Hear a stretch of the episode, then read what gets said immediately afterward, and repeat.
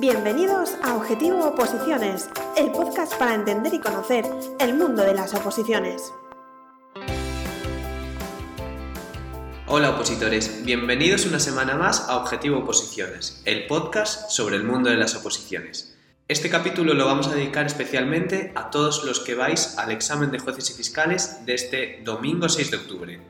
Tenemos con nosotros, como siempre, a Inés. Hola Jacobo, hola a todos. Resúmenos un poquito de qué vamos a hablar hoy, Inés.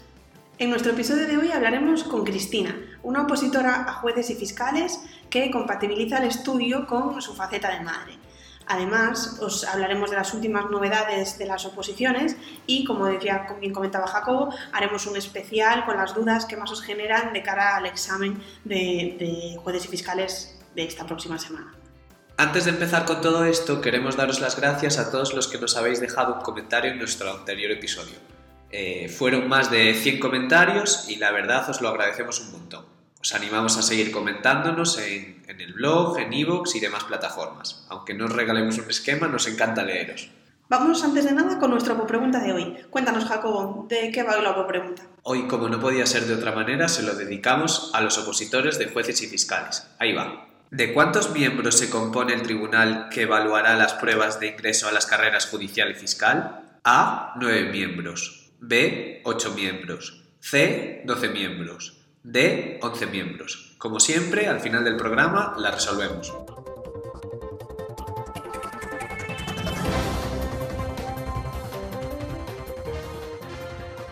Comenzamos nuestra sección informativa de hoy. Tenemos novedades en la oposición de gestión procesal administrativa. Se ha publicado ya la lista provisional de admitidos y excluidos y se ha confirmado la fecha del examen. Será el 23 de noviembre de 2019. Os recordamos que si figuráis en la lista de excluidos, tenéis un plazo de 10 días a contar desde el día 4 de octubre de 2019 para subsanar los posibles errores. La subsanación se puede hacer de forma electrónica a través del portal de inscripción en pruebas selectivas seleccionando la opción convocatorias a subsanar. Otra de las novedades que hemos tenido esta semana es que la Junta de Andalucía ha hecho públicos cuándo serán las convocatorias de varias de sus oposiciones.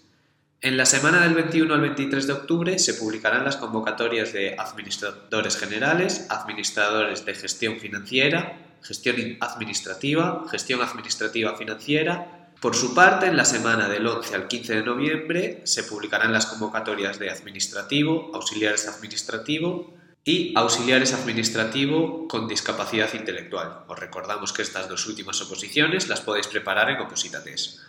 Aparte de estas convocatorias, hay muchas otras. Podéis consultar la página del Instituto Andaluz de la Administración Pública para verlas. Estas semanas hemos comenzado nuestro objetivo escala ejecutiva y escala básica. Os recordamos que nuestro objetivo consiste en una serie de retos todas las semanas y de exámenes virtuales con el que podréis eh, intensificar el estudio en estas eh, semanas previas a los exámenes. Como os decimos, comenzamos el objetivo escala ejecutiva y el objetivo escala básica. En escala ejecutiva, la fecha prevista de examen se ha establecido provisionalmente en el 23 de noviembre.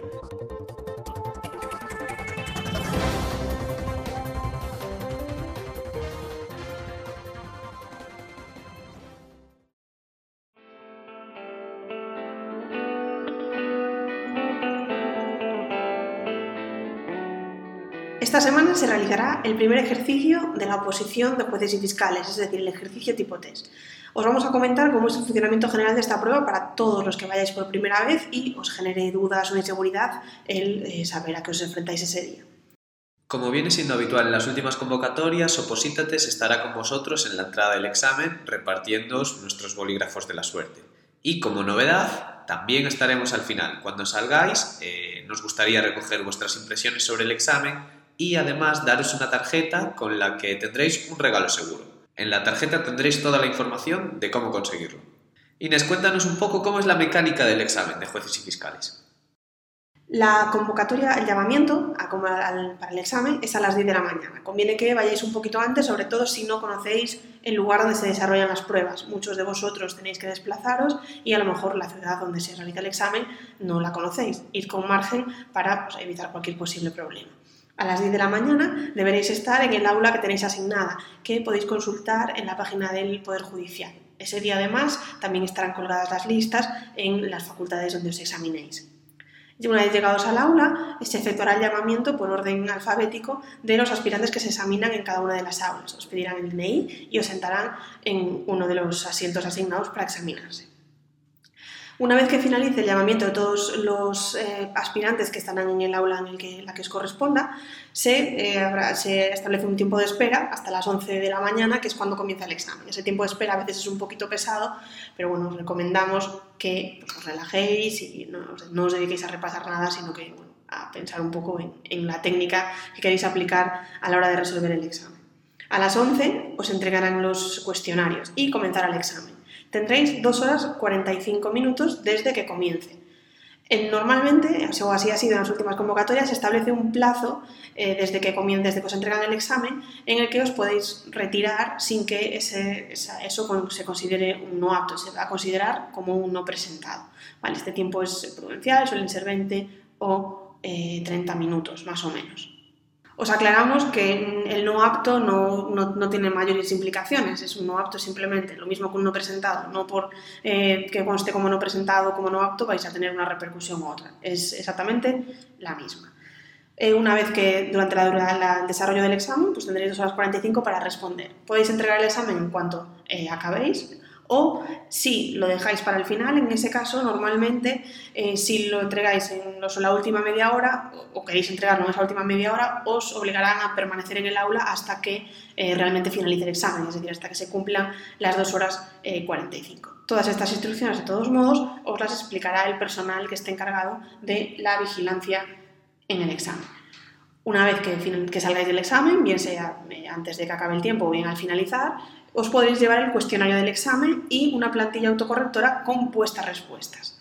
Os recomendamos que el examen es un examen largo, pero que no os olvidéis de que la plantilla tenéis que cubrirla, es decir, eh, podéis a lo mejor contestar las preguntas en el cuestionario, donde están las preguntas, por si queréis hacer alguna anotación, pero no os olvidéis que tenéis que pasarlo eh, a la plantilla oficial que tenéis que entregar para evitar las prisas de última hora y que esas prisas hagan que pues, os equivoquéis. ¿vale? Os recomendamos, pues, eh, una vez que tengáis algunas preguntas ya claras, pues que las vayáis pasando a la plantilla y que al final hagáis un repaso eh, general. Además de todas estas instrucciones que, que, os ha contado Inés, tenéis que tener claro que no podéis entrar al aula del examen con móvil ni cualquier otro dispositivo electrónico, como los smartwatches que están ahora muy de moda. También tenéis que acordaros de llevar vuestro DNI o pasaporte para identificaros y un, bolígrafo azul o negro, ¿vale? Cualquiera de estos dos colores. Aclararos además que no podéis tener más de dos bolígrafos, un lápiz y una goma, un sacapuntas y una botella de agua. Además, también podréis llevar un pequeño aperitivo. Con pequeño aperitivo nos referimos a una chocolatina, una bolsita de gominolas. No llevéis un bocadillo porque eso ya no entraría dentro de lo permitido. Muchos de vosotros nos habéis comentado en Instagram algunas de las dudas que teníais de cara a este examen. Vamos a intentar resolveroslas. Una de ellas era si se permitía la entrada con las pertenencias personales. Bien, si podéis dejarle vuestras pertenencias personales a alguien, mejor, os ahorraréis el problema. Pero en el peor de los casos os van a habilitar una parte del aula para dejar tanto bolso, maleta o lo que necesitéis. No hay ningún problema. Recordad el tema de los móviles dejad, preguntad incluso al personal si podéis entrar al aula con ellos, si no tendréis que dejárselo a alguien. Jacobo, nos preguntan también si Opositates va a tener plantilla de corrección de una vez pasado el test. Sí, la tarde del domingo colgaremos nuestra plantilla provisional, os avisaremos a través de mail y redes sociales, permaneced atentos. Otra de vuestras preguntas es cuáles son las preguntas de procesal civil más habituales. Procesal civil es una materia muy amplia, tiene muchos temas y al final solamente aporta al examen 13 preguntas, por lo que siempre hay mucha variedad en los temas que suelen caer. No obstante, sí que es verdad que en los últimos años, es decir, en los años entre 2015 y 2018, sí que observamos algunos temas que siempre han, que han caído, digamos, ¿vale? Eh, uno es el tema 35 sobre los procesos matrimoniales, que entre 2015 y 2018 cayó cuatro veces, otro es el tema 38, el del proceso monitorio, que entre los últimos años cayó tres veces. Y por último, el tema 41, sobre el recurso de apelación, que ha caído tres veces también entre 2015 y 2018. Os recordamos, eso sí, que todos los temas son susceptibles de caer en el examen y que esto es simplemente una, una tendencia aproximativa. Y ya para terminar, vuestra última pregunta es ¿a qué otra oposición me puedo presentar con el temario de jueces y fiscales? El temario de jueces y fiscales es también muy amplio y abarca y toca materias que entran en otras muchas oposiciones. Por la, más por la mayor similitud que hay, una de las oposiciones que mucha gente que va a jueces se prepara es letrados de la Administración de Justicia. El temario es muy coincidente, simplemente hay algunas, eh, algunos matices que en el caso de letrados entran y no entran en el, en el de jueces o no eh, de una manera tan detallada. De hecho, el examen de letrados de la Administración de Justicia es el 27 de octubre y muchos opositores de jueces seguro que también van a esta oposición. Luego también estaría gestión procesal, que eh, también estaría abarcada en una gran parte por eh, el temario de jueces. Eso sí, gestión procesal, al igual que en letrados, el acceso es por concurso oposición, donde además de los exámenes se valorarán los méritos.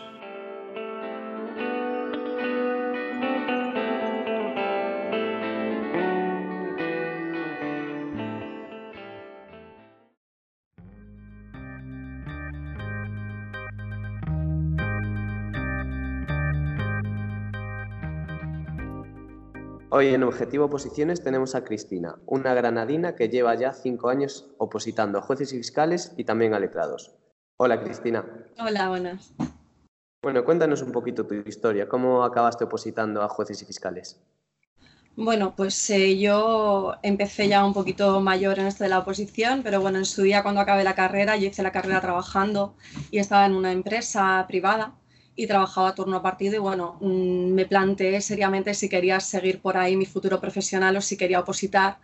Eh, como no lo tenía muy claro, intenté compaginar al principio la oposición con el trabajo y fue un tiempo tirado a la basura porque era imposible, mi trabajo era muy absorbente y entonces lo tuve que dejar. Y bueno, eh, hace cinco años y medio surgió la oportunidad de poder dedicarme a tiempo completo a la oposición y cogí esa oportunidad y lo intenté. Entonces aquí estoy todavía.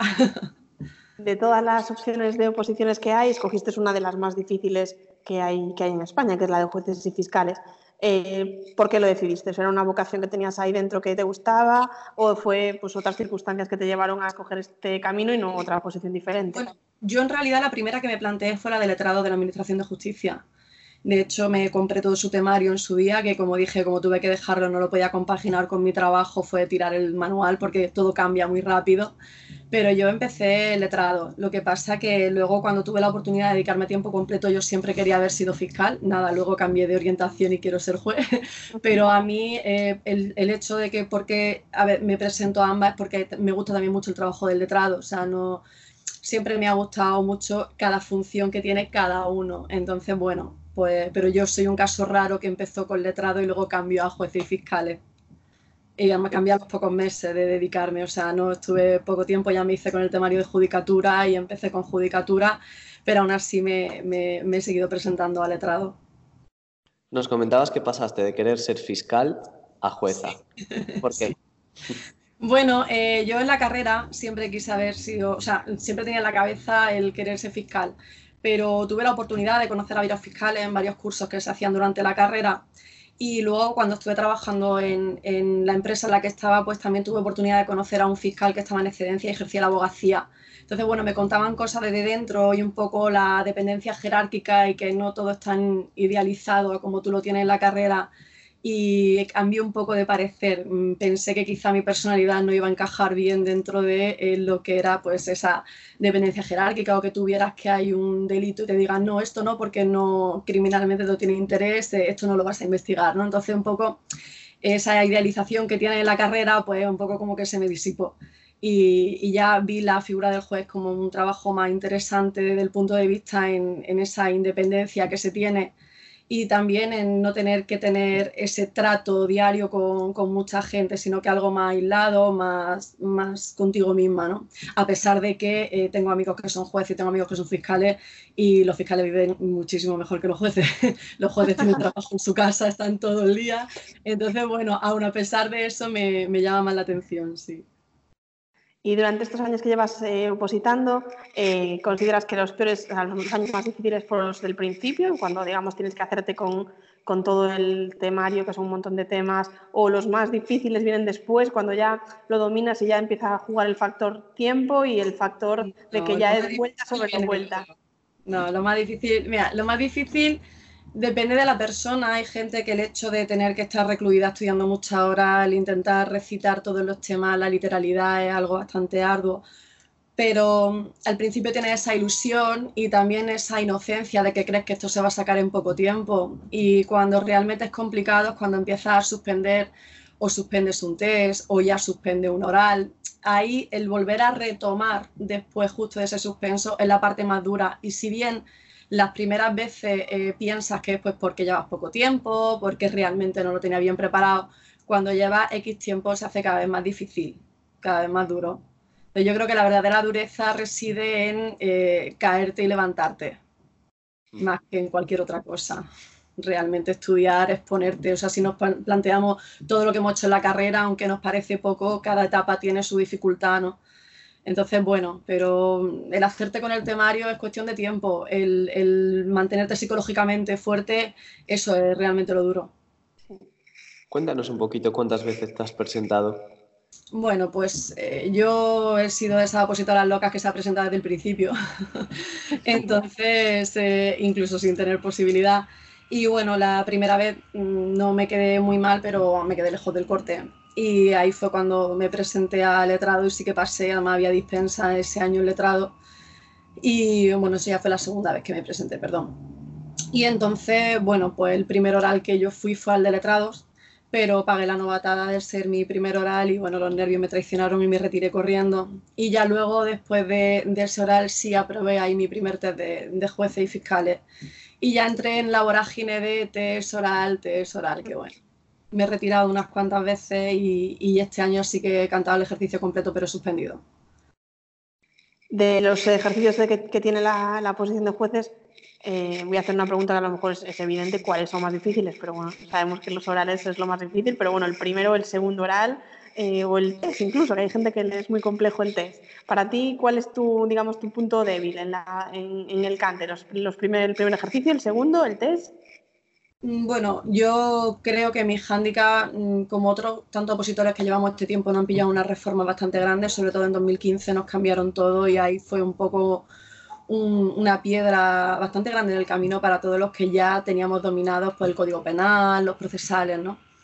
Y yo desde ahí donde cogió realmente la literalidad de, penal especial. Para mí me ha supuesto un gran hándicap, pero considero que todos los exámenes realmente tienen su dificultad. El test, eh, hay una preparación bastante exclusiva ahora por los opositores, antes no era así, en gran parte por vuestra culpa. la gente ahora la, prepara el test un poco machacándolo mucho y los cortes son bastante estratosféricos. De hecho, cuando esta convocatoria ha pasado hubo 300 plazas, todo el mundo pensaba que el corte iba a bajar y al final se ha quedado un corte altísimo. O sea, es que ni en 2014 hubo ese corte. Entonces, pues cada, cada, uno reside la dificultad en el test, pues la dificultad de la preparación y, de que hay muchísima gente bien preparada y eso sube el corte. Y luego los orales, pues bueno, aquí hay otra dificultad, ya no solamente que lo hagas bien, que te sepas bien los temas, eh, incide mucho la suerte, la suerte de las bolas que, te, que, saques, que sean bolas que al tribunal le guste, que ese día eh, la gente con la que tú vayas, pues o se retire o no. Eh, influyen tantos factores que no se puede, hay, una dificultad añadida que tú no puedes controlar. En el test, por lo menos, eh, mm, sin trampa, es lo que hay ahí escrito, ¿no? O sea, compites realmente con el nivel de los demás. Pero en el oral ya entran otros factores, incluso si te examinas al principio, pues porque no saben qué va a venir. Eh, si te examina al final porque ya no probado muchísima gente. Eh, es que hay tantísimos factores que, que, realmente tiene una complicación bastante añadida. Y creo que en el primer oral, más que en el segundo, porque hay una criba mayor. Realmente, mm, normalmente están pasando estas dos últimas convocatorias al último entre dos, tres personas por plaza cuando en el primer oral pues te encuentras, eh, por ejemplo, en esta convocatoria pasada han sido 1.600 personas para, para 300 plazas, pues bueno, en el primero oral han caído mucha gente porque al último han pasado 1,5 personas por plaza, entonces realmente el primer oral es, determinante. Nos hablabas antes que lo difícil en la oposición es ya recuperarte del golpe psicológico de, verte suspenso y volver a retomar la oposición. Mm. ¿Cómo lo logras tú? ¿Qué, ¿Cuál es tu, ¿Cómo lo has logrado? Uf, ojalá yo tuviera la fórmula mágica. Yo este año me ha costado porque realmente hasta la fecha yo me había retirado siempre del oral, entonces no podía quejarme ni llorar pues porque era algo, un abandono voluntario, ¿no? Este año que sí que ha sido un suspenso, había muchísimos factores que influyeron ahí y, pues sí que ha costado, realmente ha sido como el primer bajón de la oposición, ¿no? Sobre todo ves que hay gente que llevaba el mismo tiempo que tú, que ha probado, te alegras muchísimo por ellos, pero dices, ¡buah! Otro año más para mí. y bueno, pues ahí es cuando, pues bueno, más días mejores, días peores, pero es complicado. Sobre todo el cansancio hace mella, claro. Cristina, además de, bueno, además de opositora y, además de opositora a jueces y fiscales, es madre, tiene, tiene dos, niñas, una un poquito más mayor y una que tiene 10 eh, años, con la dificultad esta que implica además de preparar una posición tan alta con, bueno, con la responsabilidad de, tener unas hijas y además con el, tiempo que quieres disfrutar de, ellas. ¿Cómo es la maternidad opositando? 10 años todavía, tienen nueve la pobre. ¿Cómo bueno, es la pues maternidad opositando? Eh, pues es más complicado, ¿no? Eh, todo, hombre, yo opino que, como he dicho antes, todo tiene su dificultad. O sea, yo conozco opositores que tienen 20 y poco y viven con sus padres y están un poco mal, pues porque su vida no avanza y la de la gente alrededor que tiene avanza y piensan que su felicidad radicaría en casarse y tener hijos. Luego conozco otras que somos madre opositora y pensamos que para opositar hay un momento y quizás sería mejor estando en casa con tus padres y con todo hecho, ¿no? Entonces, bueno, cada una anhela lo que, lo que no tiene en el sentido de que piensa que eso le va a dar lo que, lo que necesita, pero es cierto que es más complicado. Yo siempre pensé que tardaría más que, que, que la media, pero bueno, conozco a madres opositoras que han aprobado bien pronto es que depende muchísimo, pero hombre, la realidad es que tiene una casa, unas responsabilidades y, que, siempre van por delante del estudio, obviamente. En, cuando tienes que ponderas que tienes preparadora al día siguiente, pero tu hija tiene actividades extraescolares, pues obviamente tienes que llevar las actividades extraescolares, no van a pagar ellos el pato de que tú estés persiguiendo un sueño, ¿no? ¿Y cómo te organizas para compaginar las dos facetas, para rendir en el preparador y rendir además, bueno, bueno rendir, me refiero disfrutar de tu familia? Eh, ¿Cómo organización? ¿Cómo es tu día ¿Cómo es tu semana? Tengo mucho apoyo con mi, con, con, mi marido, él se encarga también un montón de, de, las cosas cuando no está trabajando, obviamente, en casa y, y, con, y, con, la mayor también, ¿no? Entonces, bueno, nos vamos organizando un poco en temas de comida, de limpieza, un poco de organización, pues se procura hacer de comer los domingos para la semana, eh, las actividades extraescolares, pues vamos viendo quién lleva a quién los días y bueno, se va, pero que tengo, tengo ayuda, la verdad, son, son buenos colaboradores en casa, no me quejo. ¿Y cómo sería un día a día de Cristina, un día, un lunes de oposición? ¿Cómo sería desde que se levanta hasta que se acuesta? En época escolar, eh, bueno, depende. Ahora he intentado, intento hacer deporte y lo intento hacer por la mañana antes de levantar a la, a la pequeña pero lo normal es ponerte a estudiar cuando vuelves de llevar al colegio a la niña, que ya, pues, hombre, no son las 7 de la mañana que algunos opositores, sino que estamos hablando de las 9 y media, parar a las 1 y media para ir al colegio a recogerla, pues hacer de comer si no está hecha la comida, sino comer, y luego pues intentar ponerte a las 4 de la tarde y, bueno, sí que es cierto que yo no puedo decir que doy de mano a las 8, sino que si tengo parones o tengo que salir de actividad y tal, normalmente estudio hasta las 12 de la noche, ¿no? Yo me pongo de noche en mi momento, cuando todo está puesta, está todo hecho. Lo único malo que, bueno, eso a la larga es mm, fastidiado porque duermes poco y, y, eso se nota, ¿no? Entonces te acuestas todos los días por sistema a las 12 a la 1 y te levantas a las 6 y media de la mañana, pues es complicado. Pero bueno, conforme puedo. No, no puedo decirte que tengo un horario establecido porque no, depende de muchos factores. ¿Y cómo, tu hija cómo ve que, su madre oposite? ¿Cómo entiende lo que haces? Bueno, eh, la, mayor pues bien, porque me ha visto siempre estudiar y, a pesar de, trabajar yo, yo nunca dejé de reciclarme, ¿no? de hacer pues cursos, máster, en fin.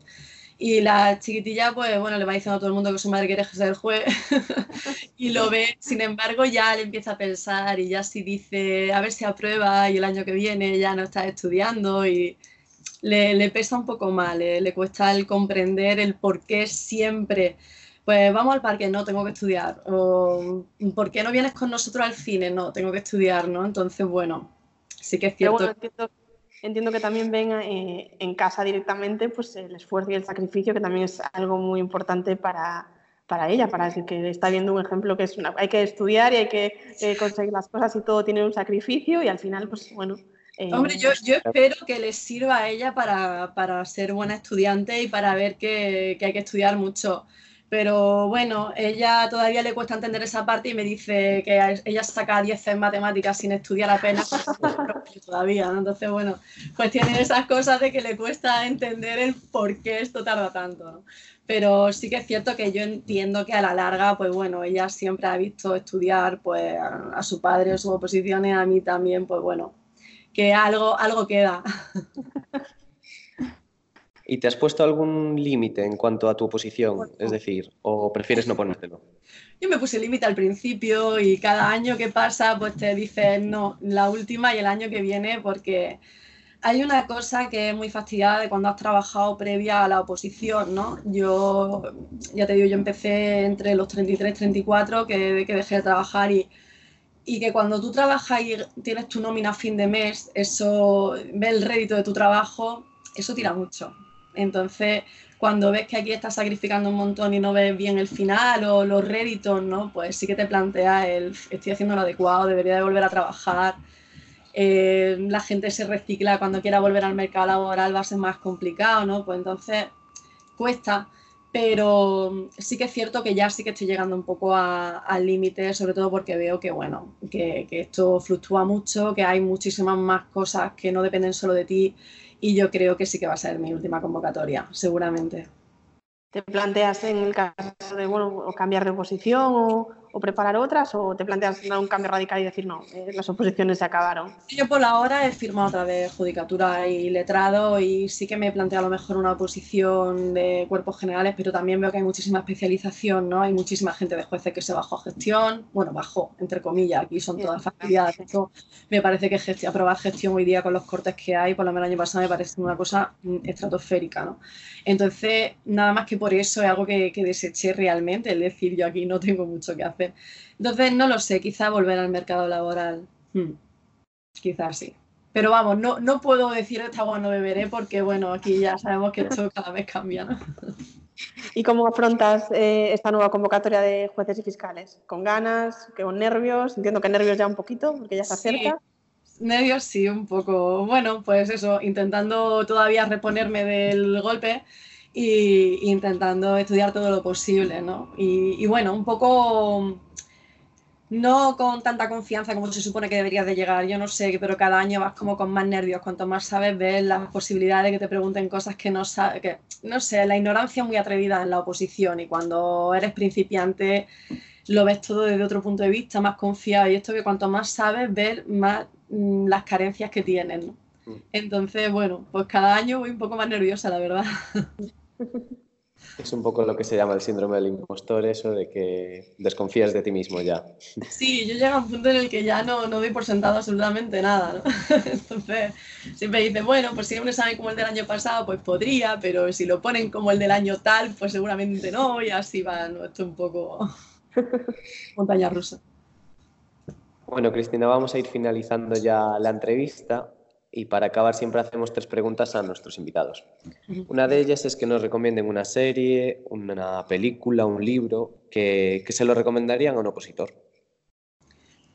Uf, no sé yo mucho de leer libros de oposiciones. Bueno, realmente no he leído libros de nada que no sea eh, Carperio o pariente de que empecé la oposición, la verdad.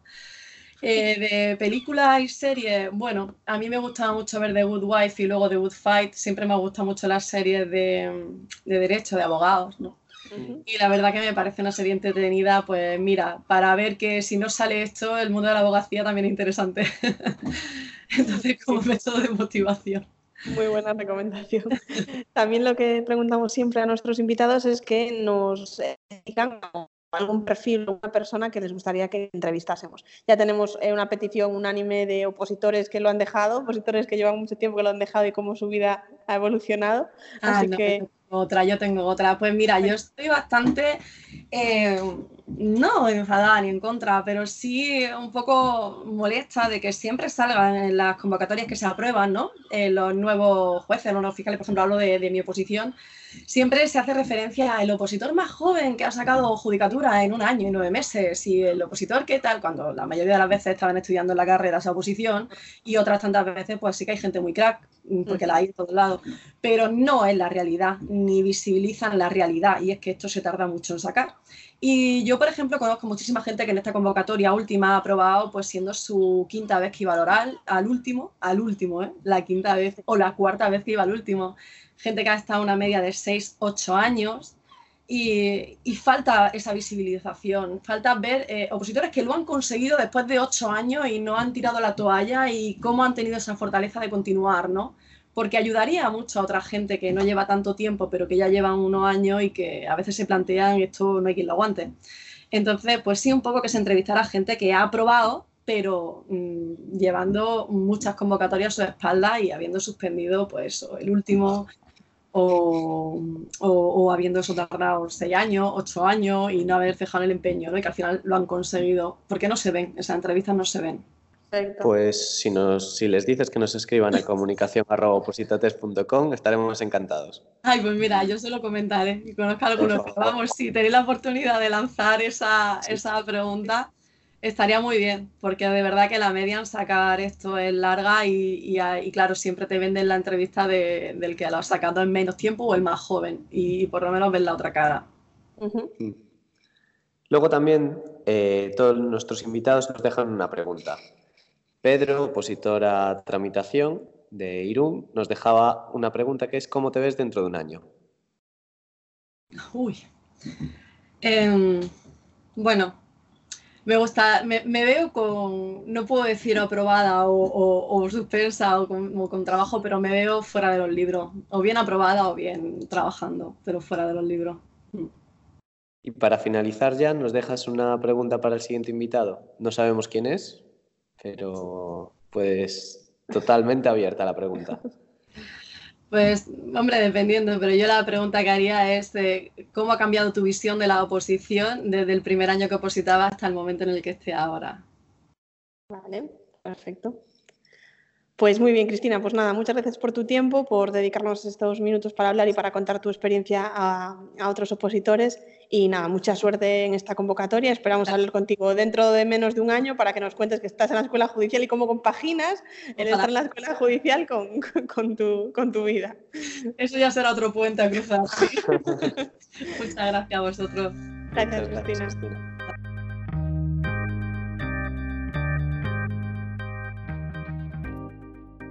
Para terminar ya este capítulo especial sobre el examen de jueces y fiscales, vamos a resolver la opopregunta del día. ¿De cuántos miembros se compone el tribunal que evaluará las pruebas de ingreso a la carrera judicial y fiscal? A. 9 miembros. B. 8 miembros. C. 12 miembros. D. 11 miembros. ¿Cuál es la respuesta correcta, Inés? La respuesta correcta es 9 miembros y la encontramos en el artículo 304.1 de la Ley Orgánica del Poder Judicial, que dice así.